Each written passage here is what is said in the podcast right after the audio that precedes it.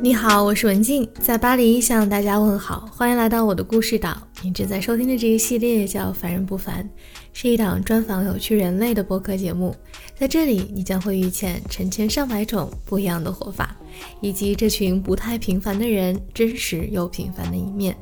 如果你对故事、旅行、人生和成长类的话题感兴趣，欢迎在文末扫码添加我的微信。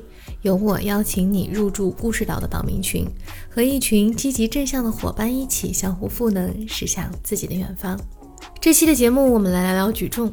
你可能并不知道，这项古老的运动背后，原来饱含了如此多的哲理。举起越来越重的杠铃片，只是你看到的最表面的形式。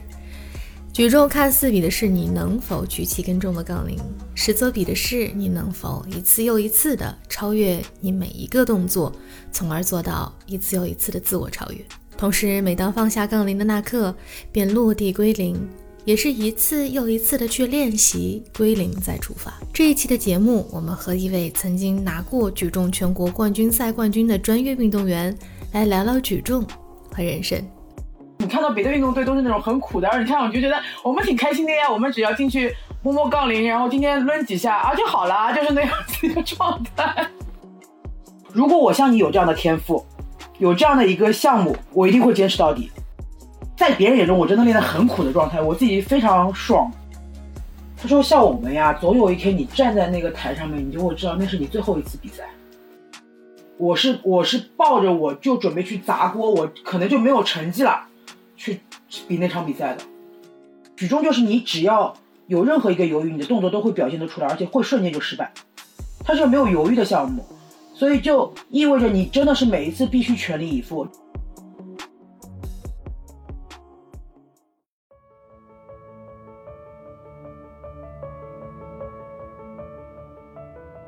小时候的张震只是觉得自己爆发力强，强到短跑的成绩可以盖过班里的所有男生。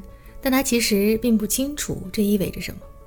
有一次，体育老师带着张震去看了一场举重比赛，那时候的他连举重是什么都不知道。那时候还不懂啥叫举重，就是说你去拎那根棍子，你你把那个铁棍拎起来，然后你你就拿冠军啊，怎么的怎么地，那就去了嘛。去了之后呢，也的确就是就我记得挺牢的，可能还啥都不会举呢，举了个五快四十五四十几公斤五十公斤吧，就什么都不会，什么技术都不会。然后那时候那个老那个教练就惊艳了，因为其实，在上海要找像我这样的人特别难。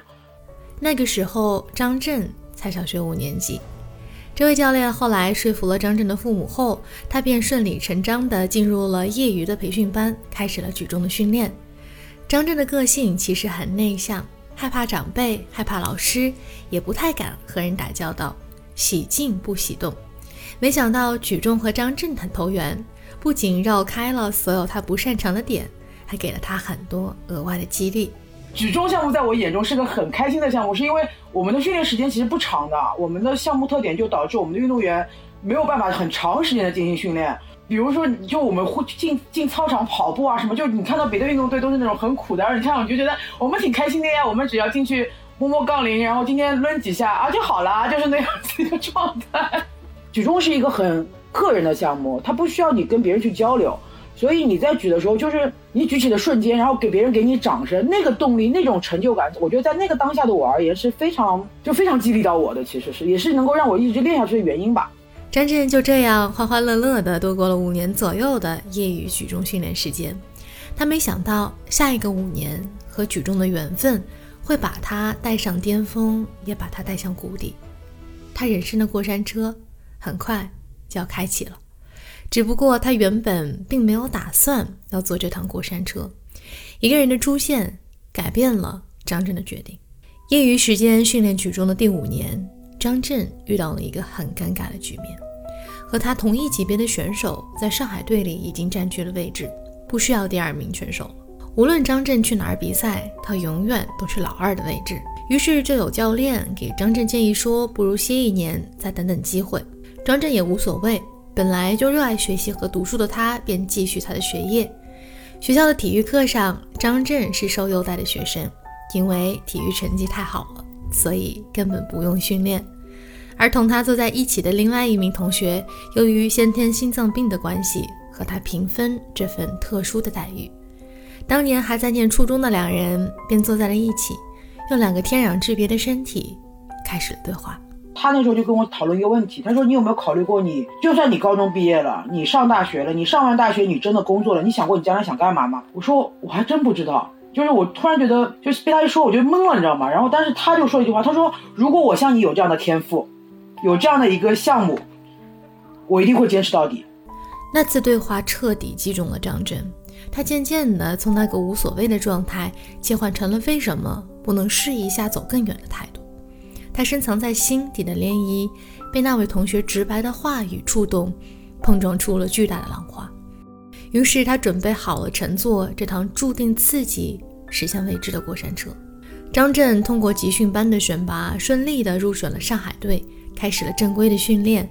那一年是高一的下半学期，他一点都没有考虑过成为专业运动员后会为他的将来带来什么保障，他只是想试试看，像他那位同学建议的那样，他想放手一搏，试试看自己能走多远。于是张震开始了魔鬼般的训练，外人看来他练得太苦了，他却乐在其中。在别人眼中，我真的练得很苦的状态，我自己非常爽。我曾经有过，就是我刚进去那两年的时候，我有过一段时间是怎么样的训练状态？就是我们不是手会破嘛，因为我们要毕竟摸杠铃嘛，撸撸铁嘛，然后就是手会破掉，到什么程度？就是我一一周这一周进去，我开始练，是今天的训练把皮破掉了一层。然后呢，练完的时候可能连手指都张不开了，然后还有还有好多血迹嘛，那种状态很可怕。但是别人看着很可怕，我们觉得不觉得怎么样？就洗手的时候手都在疼。第二天那个血泡被我们弄掉了，然后里面那层新的肉还还没长好呢，继续练又破了。但是你还想继续练？但张震并不觉得痛苦，虽然有些时候身体已经极度疲惫，还需要被教练顶着继续训练，但当他的手触碰到杠铃的时候，其他的一切都不重要。用他自己的话来说，是进入了一种心流的状态。他全神贯注在那个当下，训练中的每个瞬间，仿佛都可以被放大成永恒。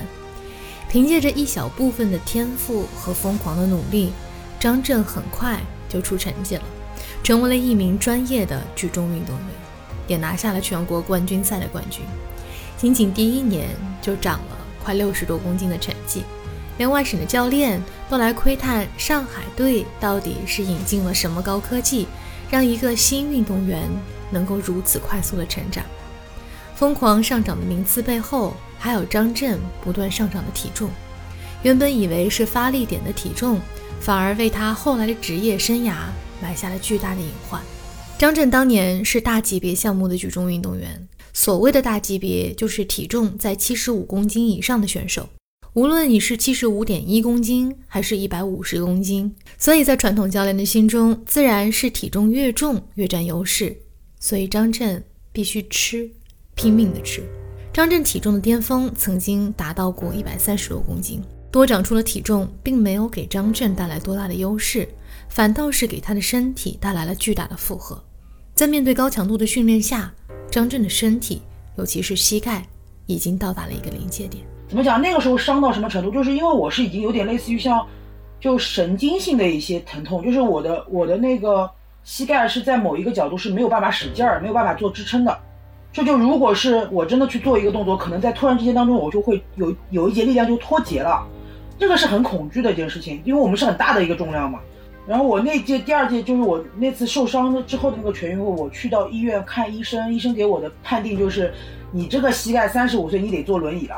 张震一直记得一个教练曾经说过的一句话，现在读来，每个字都很重。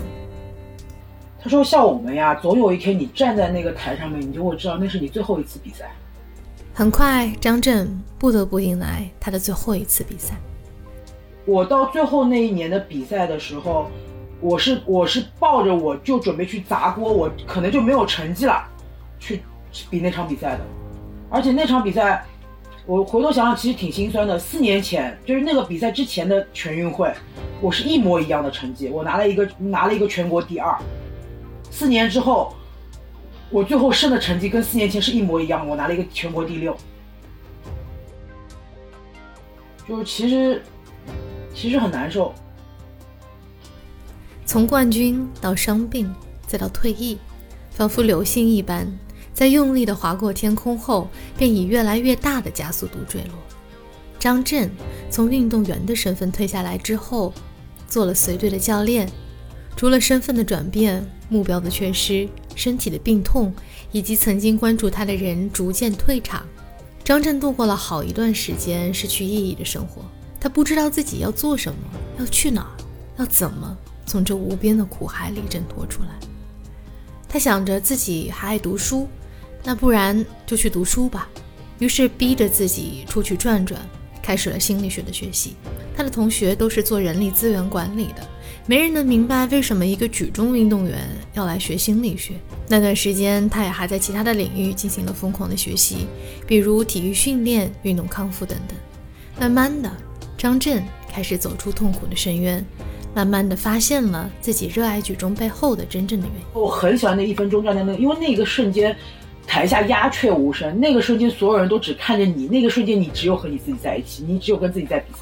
虽然痛苦，但张震清楚的知道，运动员的身份好似一段生命，终究会有其结束的时刻，只是早晚的问题。当最后一幕落下帷幕，是这一段身份的终结，但链接着的，也是另一段新的身份的开始。从运动员到教练身份的转变，让张震从另外一个角度，更客观冷静地去看到了举重这个运动的意义。从运动伤病员到康复训练学员的身份，也让张震更加了解了人体的构造以及人和周围环境的关系。张震现在的身份有很多个标签，但都是围绕着体能管理和运动发展这几个主题。他也分别和体制内外的一些机构进行合作。他的愿景是让更多人明白如何更好的去使用他们自己的身体，从呼吸到走路，从运动到康复，一个合理的身体结构会让生活更加的舒适。举重虽然是你们看上去很反人类，但是举重是多少年最老、最老、最古老的运动项目之一啦。那些大力士并不是因为他力量大。而是因为它的骨骼关节的排列合理，它发力的力序、力的顺序非常合理，它是积累出来的。就像你射箭，你所有的力都蓄在一起了，你就出现惯性了。所以你知道吗？如果你真的身体好的话，你连每走一次路，你都在训练，是不是？你所有的关节都在参与。张震私下和举重的缘分还在延续，他的学员们把他带的这支队伍叫做银河举重队，里面汇聚着各行各业的人们。他们都喊张震为引教。通过举重这项运动，张震带着这些人更好地认识到了身体的结构和力量之间的关系。在那儿，你可能很久都摸不到杠铃，你举起多重的分量也不是很重要，重要的是你更好地发现了自己。所以张震也笑着说，他教的是养生举重。曾经，张震那副三十五岁就被判定要坐轮椅的膝盖，也在渐渐的康复中。虽然肯定和常人还是有些不同，不过一般的情况下，他的膝盖目前都能应付自如了。这靠的也是他对身体和体能的重新认识所带来的康复效果。如今，张震还能踩着高跟鞋，踢踏着跳起 flamingo，一声 Olay 喊出的是他对生活的无限热情。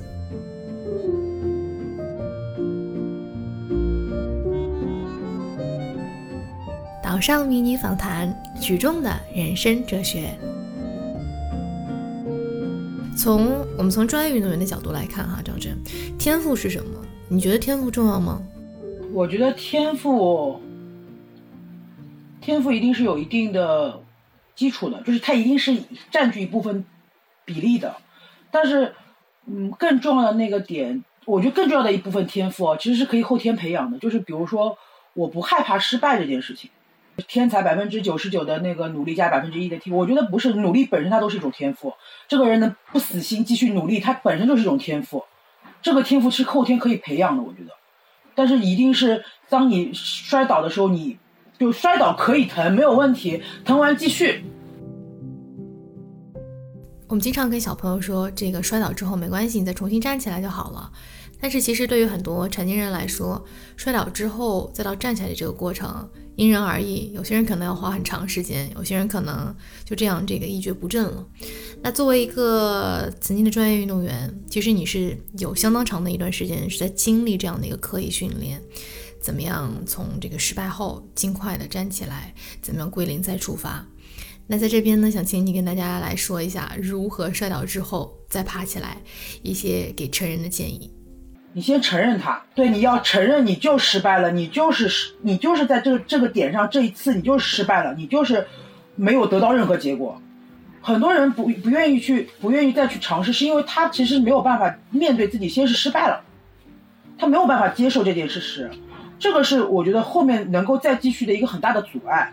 但是你承认他就是失败了，那 OK，失败之后你去看看他，你不要就是当我们承认他失败了之后，你去看到说，哦，我失败背后的因素，这个因素的总整整理的时候，是可以把你从那个失败的情绪里面拉出来的。那这个整理的过程中，你就会清晰说，OK，那我下次该怎么样？失败不代表失败，就是失败这个词本身有意义。我不认为失败本身就是就是就是什么都没有啊。失败背后吸取的经验，它难道不是一次一次经验的体验，然后是一个一个成功的累积吗？你就是可能很多人觉得说，打个比方，像我举重，我真的举起这个重量，我才叫成功。但是我我没有举起这个重量的时候，我在这个失败当下，我会明白说，哎，我这个动作有什么问题？我这个里面，我的心态是发生什么变化？我瞬间是不是走神了？这个累积，它其实也是你成功的一一小部分啊。你没有这样的累积，你没有办法在瞬息万变的当下去，就瞬间不用思考的时候做出正确的选择。你一直在这种失败的过程中累积出来这个东西的。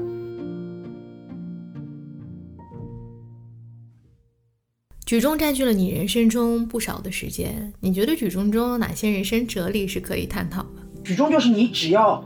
有任何一个犹豫，你的动作都会表现得出来，而且会瞬间就失败。它是没有犹豫的项目，所以就意味着你真的是每一次必须全力以赴，这是第一个点。第二个点，你每一次成功完之后，你从杠铃扔下的开始，你就是重新开始。你每一天都在经历失败、成功、失败、成功、失败、成功、失败、失败、成功的过程。所以刚刚前面你你会问到，就是关于说就对失败这件事情，因为其实我的人生的经历，因为有举重，它让我明白说，每一次失败不是只有那个举起来的重量的成功叫成功。我觉得是这个这个过程给到我更多的一些，就我刚刚前面跟你讨论的，就不是说我我人很积极要看正面的东西，而是你真的可以在里面看到除了那个把你固就是陷在那个情绪里面东西以外的一些东西，但是那个过程是你必须不断的去看的。所以举重是因为举重又很简单，它就很纯粹，就那么两个项目，它没有多余的花俏的东西让你去去就是怎么说去去去胡思乱想，它就是那么简单。所以你你就必就必须把那些所有的思绪拉回来，然后去看这件事情。这个过程其实是我觉得举重给到我的。然后我我我我之前有个学生说一句话，我觉得挺我我我挺欣赏的。他就说叫叫但行好事，莫问前程。这个好事就是你真的做充分了吗？你真的以你真的像你觉得这那样的就已经到了你说我拼尽全力的吗？很多人其实没有的。那如果你连一开始都没有真的做好这样充分的准备，你凭什么说自己是失败或者成功的？你都没有尽全力呢。